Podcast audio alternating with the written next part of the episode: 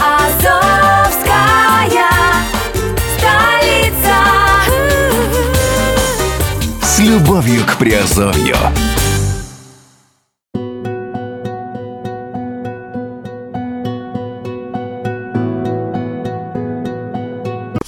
Всем привет, с вами Герман Пермяков. Вы слушаете подкаст «Радио Азовская столица». И сегодня мы говорим с вами в разделе «Офшор Индустрии». И говорим сегодня об офшорных банковских счетах. Ну, наверное, тоже можно отнести к офшору для новичков, категории офшор для новичков, да, для подкатегории. Тема сегодняшняя звучит так. Что значит офшорный счет? Давайте разберемся, что же это такое. Офшорный банковский счет для россиян и резидентов стран СНГ сегодня это уже давно не роскошь, а абсолютная необходимость. Количество угроз для капитала зашкаливает, а кольцо различных ограничений, валютного контроля и так далее сжимается с каждым днем. При этом открытие офшорного счета э, как для частного, так и для юридического лица остается легальным действием.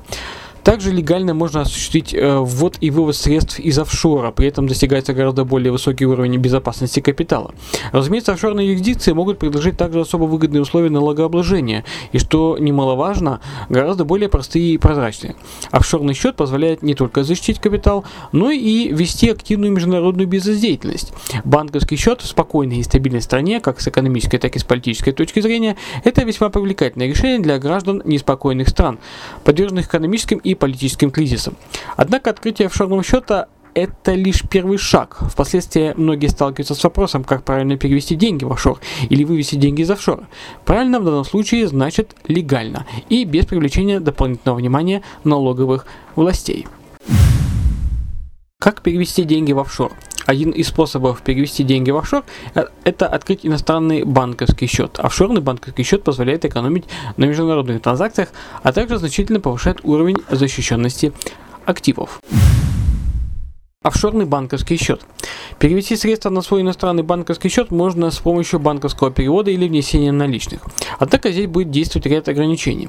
Согласно законодательству Российской Федерации, вывозить из страны без необходимости декларирования можно не более 10 тысяч долларов или эквивалент этой суммы в других валютах.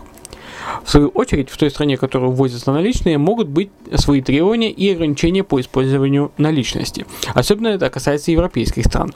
Банковский перевод на собственный иностранный счет можно осуществить без ограничений по сумме, но деньги обязательно должны пройти через российские банки.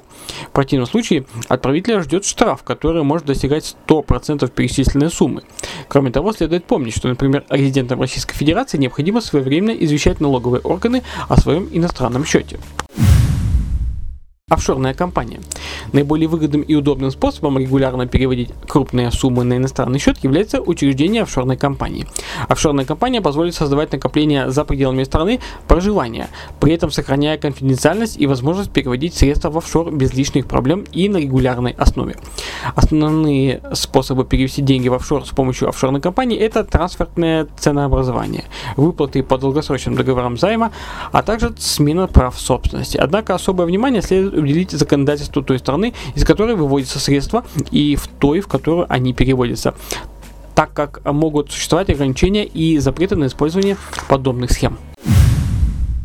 Как вывести деньги из офшора? Для владельцев офшорных счетов и компаний актуальным является не только э, как перевести деньги в офшор, но и как вывести деньги из офшора.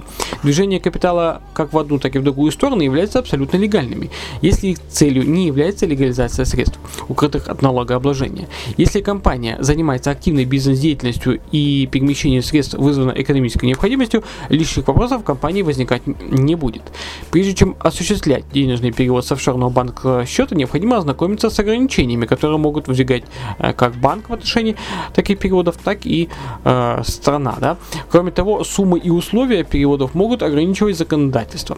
И, наконец, от цели такого перевода будет зависеть, каким э, налогом и по какой ставке будут облагаться данные средства. Выплата с офшорного счета нерезидентной компании может быть выполнена в виде выплаты заработной платы, оплата каких-либо услуг, выплаты дивидендов и так далее. Если банк предоставляет корпоративные банковские карты, средства можно вывести на одну из таких карт. Но в этом случае, как правило, банк устанавливает лимит на возможную сумму вывода.